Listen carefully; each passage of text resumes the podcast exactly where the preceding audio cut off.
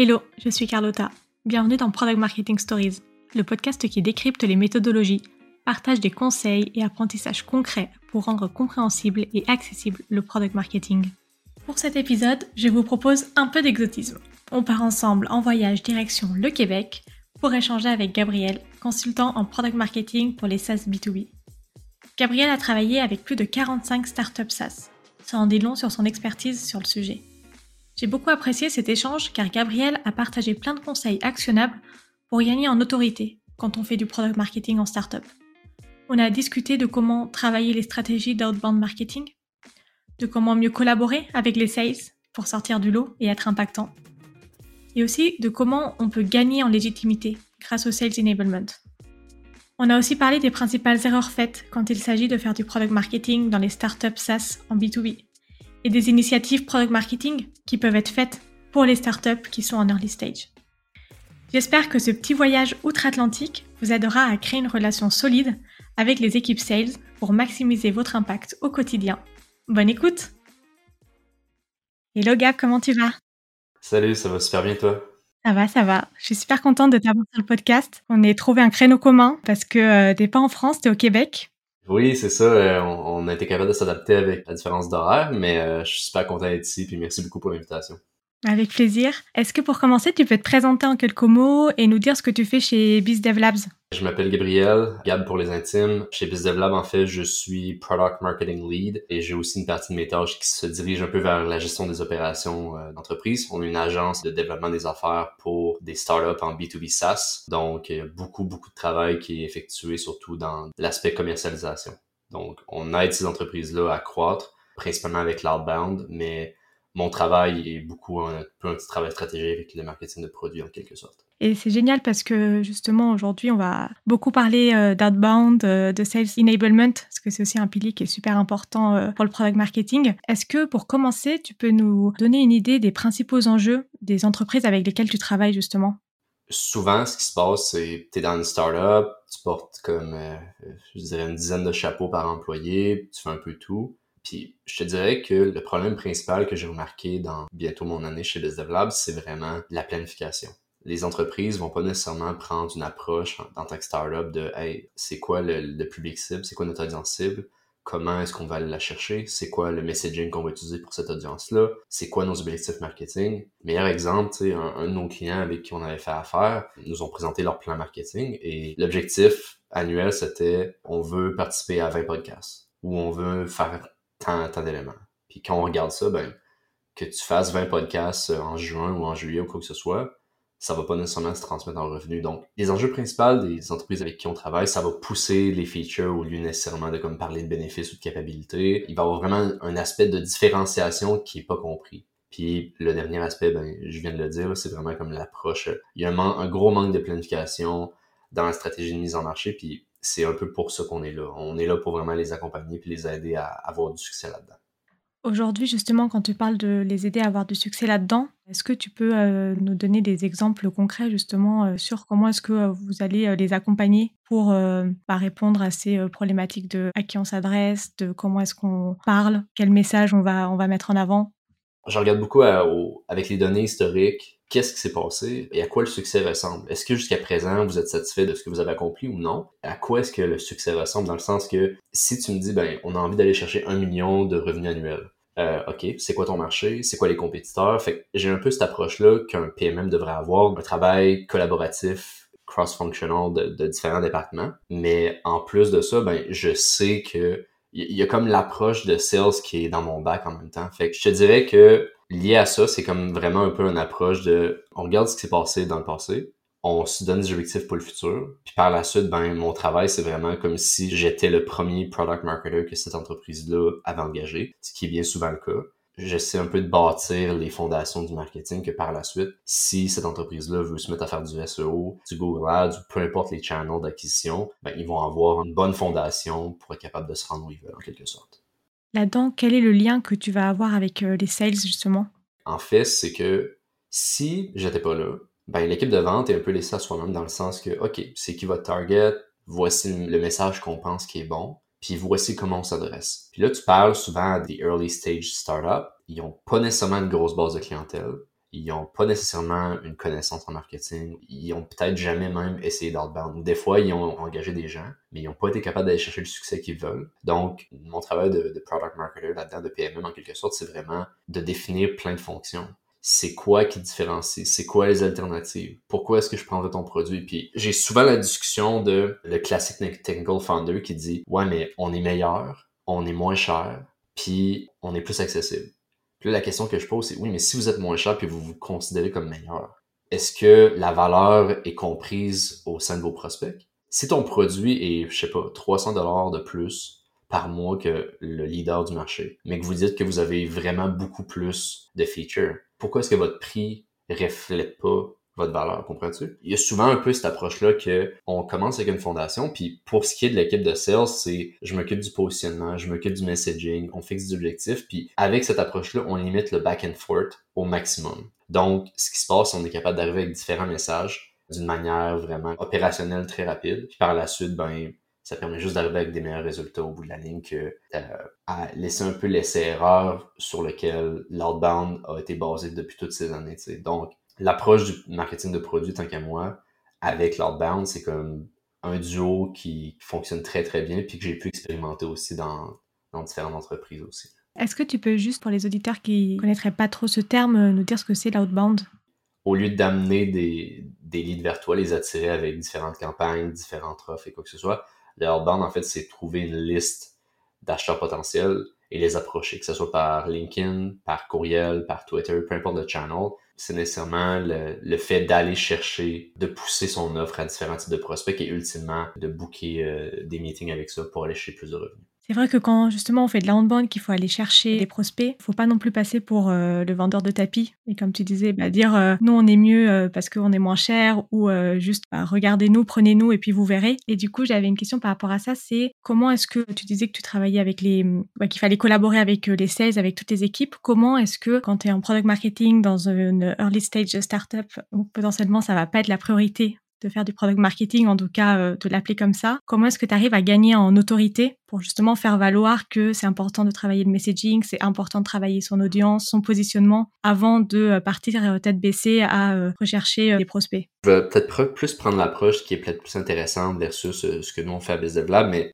de base, je vais probablement te poser une question par rapport à ça, mais comment est-ce que toi tu qualifierais un peu la relation en ce moment entre un département purement marketing puis une équipe de vente au sein d'une startup? Pour moi, euh, soit on arrive à créer du lien, vraiment à faire en sorte que euh, tout le contenu, toute la brand qui est créée côté marketing, on arrive à ce qu'elle soit utilisée pour les sales et du coup qu'il y ait finalement une seule parole, une seule manière de penser, une seule manière d'expliquer et de communiquer. Ça, c'est la meilleure manière. Et par contre, quand il n'y a pas de lien, le problème, c'est qu'on arrive avec, euh, par exemple, une page internet, une landing page qui dit A, qui met en avant des fonctionnalités et que d'un autre côté, les sales et les équipes sales ne mettent pas du tout en avant ces fonctionnalités-là ou n'associent pas les bénéfices adéquats. Et du coup, qu'il y ait complètement une divergence entre euh, ce qu'on va vendre et après ce qu'on va retrouver si on fait des recherches euh, par nous-mêmes.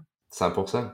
Exactement. Puis le problème, c'est que ça arrive souvent, puis des fois, on s'en rend juste pas compte. Le PMM fait un deck, il donne par la suite à l'équipe de vente puis tu te rends compte qu'il y a plein de versions de ce deck-là qui courent autour, avec des messages différents, tu moi ça me fait graisser les dents juste penser à ça, mais justement, la collaboration entre vente et marketing, soit ça va très bien, soit il y a énormément de problèmes, puis des petites bibites qu'on essaie de résoudre en quelque sorte, dans le sens que le marketing, souvent on n'a pas nécessairement l'autorité, mais en tant que PMM, on est dans un rôle clé, on a vraiment un avantage versus un, rôle un peu plus... Euh, spécifique comme demand ou du branding ou quoi que ce soit. Parce que c'est un peu comme euh, c'est toi qui contrôles la direction du navire, puis tu t'assures qu'il y a une bonne exécution qui s'effectue là-dedans.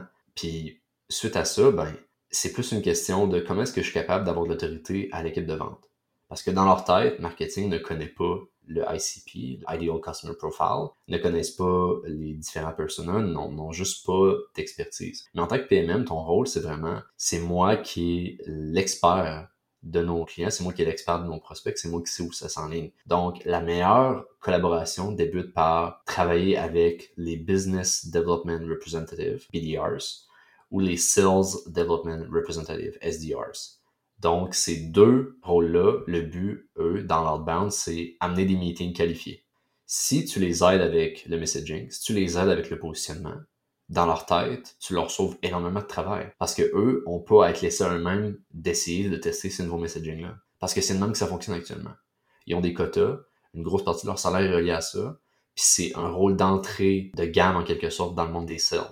Donc ce qu'on peut faire en tant que PMM, c'est devenir body body, super ami avec euh, un BDR ou un SDR, les aider à closer leur quota, puis par la suite ça nous ouvre la porte à commencer à entretenir des relations avec les account executives, les account managers, AI, NAM. Puis c'est le même qu'on est capable de, en tant que PMM de avoir une grande position d'autorité et s'assurer d'être capable de collaborer sur des projets avec différents euh, départements plutôt qu'être laissé à nous-mêmes s'arracher les cheveux parce qu'il y a une coupe de deck qui court un peu autour puis qu'on n'a pas de contrôle. Tu as des exemples justement un peu de win que toi tu as eu justement en réussissant à mieux collaborer avec euh, les euh, BDR, SDR oui, oui, j'en ai. Ben en fait, euh, mettre des meilleurs exemples, c'est avec BizDevLab. Euh, une des raisons pourquoi j'ai joint ça, c'est quand je travaillais à plein pour un cloud service provider ici au Québec. Roy, le fondateur, est venu me chercher puis il m'a dit Hey, on a besoin d'un product marketer pour être capable justement d'avoir un peu cet alignement-là. Lui, de base, c'était un EDR avec une top performance euh, pour l'entreprise Hire à San Francisco. Puis il gérait vraiment la section Enterprise. Puis la clé de son succès, c'est vraiment tester différents messages, tester différents éléments. Donc, il y avait un fit pour être un PMM, puis on est capable de justement aller chercher des résultats beaucoup plus tôt versus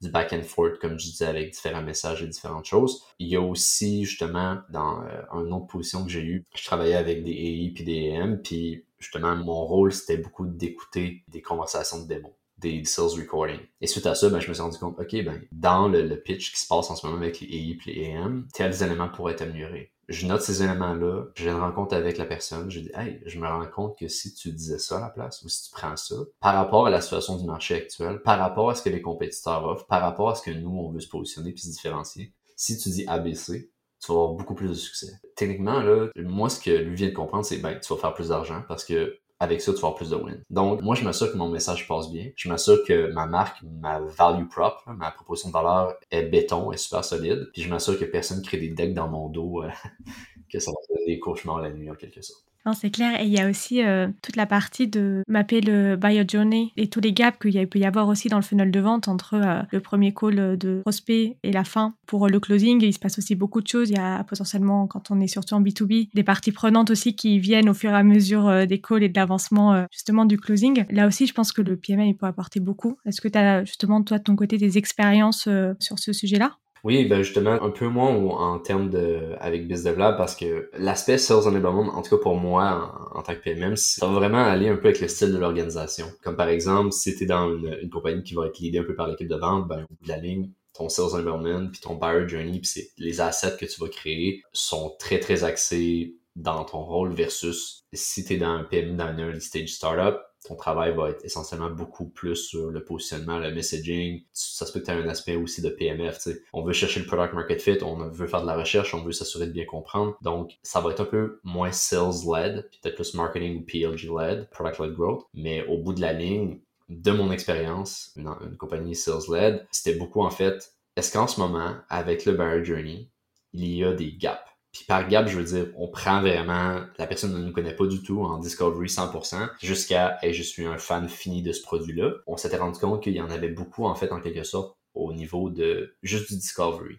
Très, très, très léger. Par la suite, comment tu veux activer ces gens-là?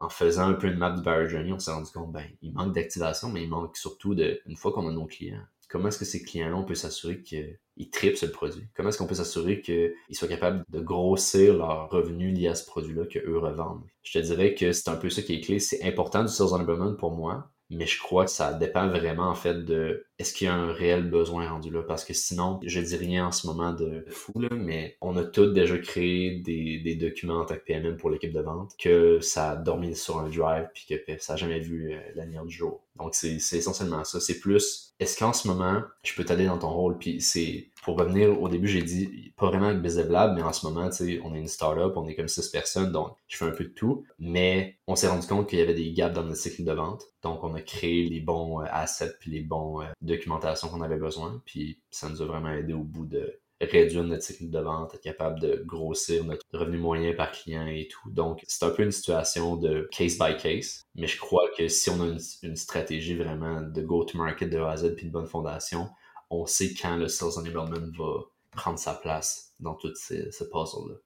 Oui, a vraiment comprendre quelles sont les différentes étapes, les définir et se dire bah, de quoi on a besoin, qu'est-ce qu'on dit à chaque étape pour être sûr que euh, notre message est bien compris et que la valeur aussi qu'on donne et qu'on veut faire comprendre, elle arrive au bon moment. Parce que c'est aussi ça de se dire, on dit pas les mêmes choses si on est en phase euh, d'awareness ou si on est en phase euh, fidélisation, par exemple. Ben oui. Est-ce que tu as des situations où toi, tu as vécu ça un peu aussi, dans le sens que, est-ce que tu crois que c'est un peu, euh, genre, une best practice d'arriver avec un peu mappé de Journey puis par la suite passer un peu au Sales Enablement ou est-ce que c'est plus euh, de quoi de nouveau en quelque sorte? Pour moi, le buyer journey, il est super important. Bah là, typiquement, euh, je suis arrivée chez Decathlon après, c'est du B2C, donc on n'a pas de, de sales à proprement parler. Dans mes expériences passées, où euh, j'étais en B2B, on mappait, on avait vraiment travaillé en amont le, le buyer de journée pour rien qu'en tant que PMM quand tu arrives, pour comprendre aussi en fait c'est quoi un prospect, une personne lambda, quels sont les points de passage et à quel moment en fait il faut qu'on aille euh, parler de tel ou tel sujet, de telle ou telle euh, partie du positionnement. Et en fait c'était clé parce qu'on se rendait compte que finalement s'il y avait des bénéfices produits, bah, il fallait peut-être en parler euh, à tel moment du funnel et pas au tout début, parce qu'au début, il fallait plus parler, je sais pas, de la marque et être plus dans la réassurance, dans la crédibilité de qui on est, et après rentrer un peu plus dans le détail. Et selon aussi euh, l'ICP et le persona, il y avait peut-être pas non plus les mêmes besoins en termes de communication et des messages qu'il fallait faire passer. Et donc ça aussi, ça permettait euh, bah, d'avoir une journée qui était super euh, claire et ça aide aussi les sales à se dire ok bon bah par rapport à ce cet ICP ou à ce buyer persona, bah je sais quels sont les leviers activés et qu'est-ce que je dois dire à tel moment. Non, c'est ça. Je pense que c'est un, outil. Ben, en fait, euh, c'est un peu un framework, le Buyer Journey. Tout le monde sait que c'est important, mais j'ai pas l'impression que c'est utilisé autant qu'on devrait l'utiliser. Mon background, c'est j'ai l'impression, surtout en startup, c'est un peu pour ça que c'est du, du cas par cas. Si j'arrive un peu avec l'aspect du, du Buyer Journey, ils ont d'autres choses à faire. Donc souvent, je vais essayer de couper des étapes, m'assurer qu'on va dans la bonne direction. Puis souvent, c'est comme m'assurer au moins que l'ICP est en ligne, il n'y a pas de problème, que les personnes on est capable de s'enligner, mais je suis 100% d'accord que le Buyer Journey, ça devrait être euh, un outil qu'on sort très souvent en marketing de produits. Est-ce que euh, justement pour réussir à crédibiliser aussi ton impact en tant que product marketer, comment est-ce que tu arrives à prouver et à évaluer euh, justement l'impact que toi tu fais et que tu apportes dans les stratégies d'outbound que vont mettre en place les sales? Je te dirais qu'un peu similaire à n'importe quel rôle de PMM, selon moi, c'est vraiment lié à c'est quoi le revenu qu'on amène. Au bout de la ligne, on est une équipe, puis moi, si l'équipe de vente a un succès, ben, je me dis qu'il y a une partie qui provient de moi, dans le sens qu'on a travaillé le messaging, on s'assure qu'il y a un bon positionnement, on s'assure qu'on sait c'est quoi la cadence qu'on a, on sait combien de courriels on doit envoyer, on sait pourquoi ça fonctionne, pourquoi ça fonctionne pas, on est capable de diagnostiquer tout ça. Mon rôle est un peu plus en termes de je veux les amener à avoir une fondation marketing, puis pas se dire que c'est juste un peu un one-off, en quelque sorte. J'essaie un peu d'amener des notions, parce que si tu es un technical founder, ben souvent ton approche va être je veux pousser mon produit, je veux l'amener, je veux essayer de bien expliquer. Tu sais, on a un de nos, on a nos clients que le produit c'est du reporting puis du, euh, de l'analyse de données. Puis je te dirais que revenu est un premier point, mais le deuxième point, c'est comment est-ce que je peux améliorer des éléments liés aux ventes. C'est un peu là que mon rôle, c'est vraiment euh, une situation liée à dans le sales led ou un peu plus ici vu que c'est développable, mais je dirais que écouter des démos, trouver des gaps dans le cycle de vente, comment le raccourcir, comment plus closer tout ça, ben au bout de la ligne, c'est sûr que ça a un impact sur le revenu. Donc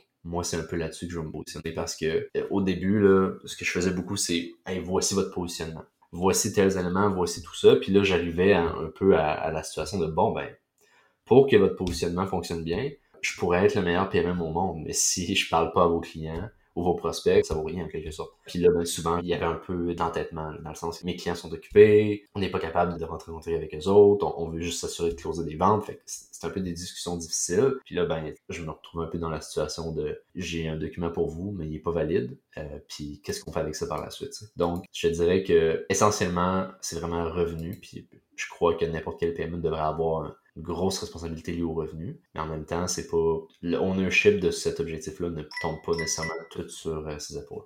Oui, je suis d'accord et je pense qu'il y a aussi la notion de satisfaction par rapport au produit, l'adoption aussi de potentielles features qui peut être aussi intéressante à suivre et ça va plus être euh, potentiellement des métriques produits, mais euh, ça peut être aussi intéressant de le suivre et de mesurer l'impact aussi via ces métriques-là. Non, non, définitivement. Puis tu sais, c'est encore une fois, le rôle de PMM, ce qui est cool avec ton podcast, c'est que tu parles avec plein de PMM ou des gens un peu liés au product marketing, mais c'est tellement différent d'une organisation à l'autre. C'est un peu ça qui est cool. Puis en même temps, il y a un peu, c'est un peu un côté double tranchant parce que on se pose nous-mêmes en tant que PMM des questions. Est-ce que je fais la bonne affaire? Mais au bout de la ligne, si tu as un gros background en marketing, tu es capable de t'enligner, tu es capable de, de respirer, tu es capable d'un peu d'évoluer puis de t'adapter. Fait ça me fait rire parce que en tant que marketeur, on, on a comme justement développé un rôle avec un propre titre. Il y a tellement d'éléments qui sont pas nécessairement définis que je me dis c'est 100% marketing. Quelqu'un va appeler quelque chose d'une manière ou personne va appeler ça d'une manière. A créé un rôle justement pour englober tout ça. Mais c'est, je pense, c'est vraiment ça qui fait le charme d'être un PMM en quelque sorte. Il y avait un truc là que tu as dit juste qui était intéressant sur le fait que hum, potentiellement des sales euh, n'aient pas le temps pour toi ou euh, justement que tu pas la possibilité de rentrer en contact avec des prospects ou des clients pour faire des shadows, pour écouter justement des calls. Est-ce que tu as des conseils justement pour euh, réussir justement à, être plus proche bah, des, clients, des prospects et à pouvoir bah, soit faire des calls ou au moins les écouter? Les écouter, c'est pas mal, euh, c'est une offre qui est beaucoup plus facile. C'est très rare que je vais avoir des difficultés rendues là, mais euh, tu sais, dans un ancien travail, justement, le but, je voulais, c'était vraiment écouter des, des mots je pense que je l'avais comme demandé euh, quand même une couple de fois d'avoir accès à ça. Puis je l'avais pas eu à cause qu'il y avait des stakeholders qui voulaient pas que j'accède à ça, ou je pense que c'était peut-être plus les AI clients qui étaient un peu chien de garde de leur propre démo, quelque sorte. Mais l'approche que j'ai fait, c'est, je suis arrivé en disant, ben, si on écoute ça, on est capable de faire telle analyse. Telle analyse, analyse va nous permettre d'accéder à telle, telle, telle banque d'informations. Donc, au bout de la ligne, en ce moment, on est capable de prévenir des problèmes, mais aussi de régler des problèmes qu'on a c'est quoi notre win rate, c'était l'affaire. Ben, par rapport au benchmark de l'industrie, ça devrait ressembler à ça. Donc, l'aspect pour être capable d'avoir accès à des recordings, assez facile. Tu montres que tu as un plan en tête, tu montres que ça va te permettre d'avoir la pièce du puzzle, d'être proactif, mais aussi réactif s'il y a des métriques que toi ou les stakeholders n'aiment pas. Mais par rapport à ce que tu as dit, vraiment, pour être capable de parler à des clients, ben, moi, mon approche, c'est si vous leur parlez sur un contexte de vente, c'est drastiquement différent de leur parler dans le contexte de Hey, je fais juste prendre des nouvelles en quelque sorte.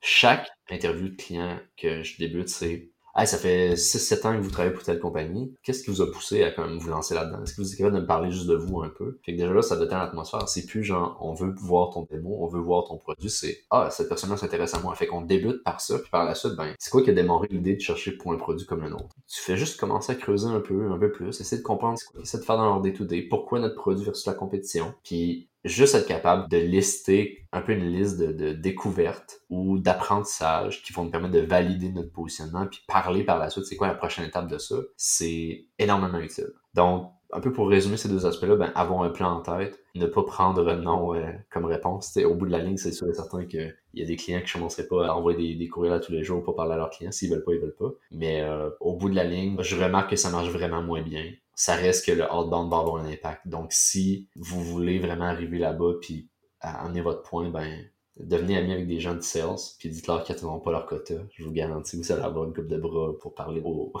parler à vos clients ou aux stakeholders pour s'assurer d'avoir des interviews. Merci pour ces petits tips. Je me disais aussi, comme tu le disais, tu as de l'expérience en travaillant avec des early stage companies. Et c'est vrai que dans des startups naissantes, on va dire, où il n'y a pas beaucoup de ressources en tout cas, c'est pas forcément un PMM qui va être euh, recruté en premier. Mais pour autant, les fondations du PMM sont nécessaires à ce niveau-là, tout ce travail de positionnement, de messaging, etc. Est-ce que tu peux nous donner des initiatives product marketing qui, euh, à ton sens, doivent être mises en place pour ce type euh, d'entreprise à ce stade de développement?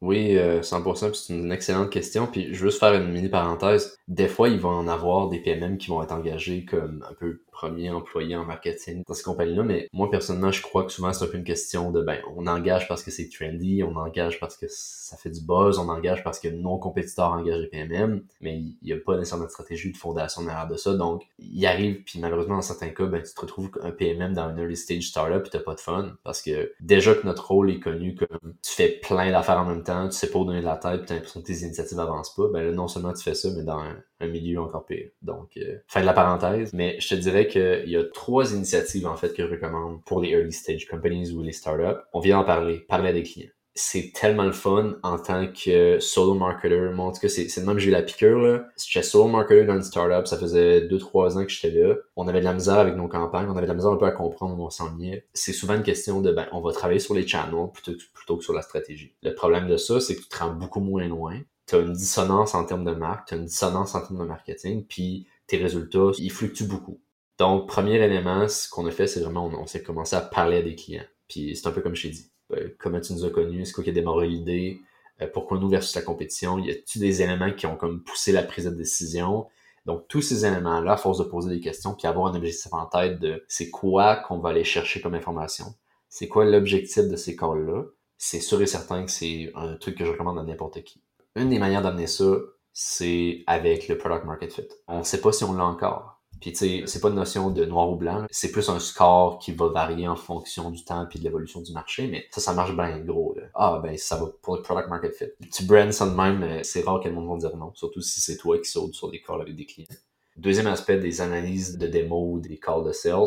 J'ai un framework qu'on a fait avec une compagnie justement de Toronto que eux voulaient qu'on revoie leur méthode d'outbound. Fait qu'on a juste écouté comme j'ai fait ça pendant, pendant le temps des fêtes en plus, c'était un peu rough avec euh, du café Belize, mais j'ai écouté je pense une trentaine d'heures de calls avec euh, des discovery, des démos, des qualification calls, puis au bout de la ligne, ben après ça, tu te dis, c'est quoi les questions que le client pose? C'est quoi les questions que le prospect pose? Puis tu mets ça dans la catégorie de voice of the customer. Puis là, ben, ça te permet de te dire, est-ce qu'il y a des sales enablement assets que je peux créer à partir de ça? Est-ce que notre site est assez clair? Est-ce que ça répond à ça? Est-ce que la personne est complètement euh, sur le bord. Dans des cas de même, si la personne a dit, est-ce que vous êtes comme, je sais pas, euh, la personne, elle compare HubSpot, qui est un CRM, puis une compagnie en particulier qui fait du IoT, par exemple. Ben là, si la personne, elle compare ta compagnie IoT à HubSpot, il y a un problème. Il y a un messaging qui est vraiment pas correct quelque part, donc c'est un peu cette, cette approche-là. Donc, on regarde Voice of the Customer, mais aussi, qu'est-ce que les reps disent? Est-ce qu'il y a une continuité? Est-ce qu'il y a des patterns entre ce qu'ils disent? Puis, est-ce qu'on est capable de raffiner ça pour se dire que Megan, que c'est la top performer de l'équipe, est-ce capable de faire de quoi d'aussi bon que Ricardo que lui a besoin de peu de travail pour atteindre son quota? C'est vraiment, ça aussi, c'est quand même facile euh, d'approche. Tu dis, ben, je veux améliorer le pipeline de vente. Ça fonctionne quand même très, très bien d'amener ça. Le dernier point, c'est vraiment un peu le messaging du site web, du homepage en quelque sorte. Puis ça, rendu là, c'est sûr certain que c'est encore une fois un PMM qui peut l'idée ça, mais pose la question, qu'est-ce qu'on dit en ce moment, comment est-ce qu'on amène ça, puis est-ce que c'est clair? Fait encore une fois, moi ce que j'aime bien faire, c'est travailler avec des BDR ou des SDR du monde d'outbound, puis dans des débuts de call, avant même que le call débute ou à la fin du call, peu importe à quel moment, tu poses la question, hey, selon vous, c'est quoi, c'est quoi qu'on vend? C'est quoi notre catégorie de produits, en quelque sorte? Puis là, tu es capable de gager est-ce que notre messaging est bon, est-ce que notre positionnement, ça s'enligne où on veut s'enligner? Puis souvent, tu as des réponses que tu te dis, ouf, ok, on a du travail à faire énormément à ce niveau-là, mais ça permet par la suite de vraiment débuter un travail de messaging. Puis c'est pas le best pour une homepage, par exemple, mais moi, j'ai bien aimé le Story Brand Framework, le SB7. Je ne me rappelle plus qui est en arrière de ça. Je trouve que c'est un bon framework de messaging pour des landing pages. Mais pour une homepage, c'est plus compliqué parce qu'il n'y a, pas nécessairement l'aspect de différenciation là-dedans. Donc, si je résume, il y a trois points. Le premier, c'est euh, tout ce qui concerne les interviews clients. Le deuxième, c'est analyse des calls, des sales pour comprendre euh, quelles sont les questions, les interrogations, les problématiques des prospects et du coup, quels assets de sales enablement il faut qu'on construise. Et trois, toute la partie messaging et surtout de la homepage. Se dire, est-ce que du coup, notre homepage, elle résonne vraiment et elle est vraiment compréhensible par rapport euh, à nos prospects et à nos clients. La question que souvent je me fais poser, c'est comment est-ce qu'on fait pour faire une page puis aller chercher comme trois différents clients ou trois différents targets, mais au bout de la ligne, ton but de ta homepage, ça, encore une fois, ça dépend du contexte. Je veux pas dire à tout le monde, hey, faites ça, mais au bout de la ligne, tu veux attirer l'attention. Tu veux pousser quelqu'un à se rendre plus loin. Tu veux leur, leur faire comprendre c'est quoi ta catégorie, ça s'adresse à qui, c'est quoi la clarté et la différenciation là-dedans. Winter, et Olivine Marketing ont fait un cours gratuit sur messaging 101. Puis ils parlent justement du messaging que c'est basé sur cinq aspects. Puis je les ai pas devant moi, mais c'est comme clarté. Clarté, je pense, c'est un des plus gros là-dedans. Clarté, comprendre à qui vous vendez, la différenciation. Puis il y en a une couple d'autres, mais je recommande fortement ce cours-là qui est gratuit sur YouTube et aussi sur leur propre site à eux. En anglais, c'est fait par Winter puis Olivine Marketing. C'est euh,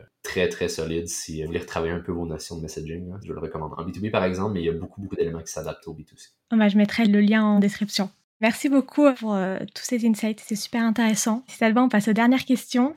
La première question, quelle est la prochaine personne ou le prochain sujet que tu aimerais écouter? Le prochain sujet que j'aimerais vraiment ça écouter, moi en particulier, c'est peut-être de quoi lier au competitive intelligence. C'est souvent un aspect, tu sais, puis il y a beaucoup, beaucoup de questions par rapport à ça, là, mais je trouve que c'est un aspect qui est pas 100% clair au niveau PMM. Tu sais, on sait tout c'est quoi du competitive intelligence, mais peut-être au niveau d'application pour une, startup en early stage, j'aimerais ça savoir s'il y a des produits ou des frameworks qui sont accessibles parce que souvent je l'ai vu le competitive intelligence mais avec une équipe dédiée à ça qui vont créer une feuille Excel genre tous les compétiteurs, toutes les features, every everything puis je, trouve pas que c'est quoi qui se fait bien quand t'es une petite startup puis t'as des ressources limitées. Donc competitive intelligence c'est quoi que j'adorerais entendre. Et euh, si les personnes veulent te contacter pour te remercier ou même pour échanger sur des sujets d'outbound de sales enablement, comment elles font? ils peuvent euh, ils peuvent me joindre sur LinkedIn euh, Gab Bujold B U J O L D. J'essaie de publier cinq fois semaine, quatre fois quand j'ai la grippe ou quoi que ce soit. J'essaie de pousser, pousser du contenu pour des founders, pour des early stage startups, ultimement pour des PMM aussi, parce que notre rôle n'est pas clair, si je suis capable de rendre ça un peu plus clair pour les gens, ben, it's a win in my book. Ah, merci encore, Gab, et, et je te dis à bientôt. Allez, pas de problème. Merci beaucoup à toi.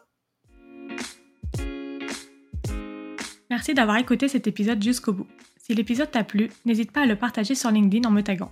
Tu peux aussi me soutenir en laissant un avis 5 étoiles sur Apple Podcast et me laisser un commentaire. Ton aide est précieuse pour m'aider à faire connaître Product Marketing Stories et aussi m'encourager à créer davantage de contenu. Alors merci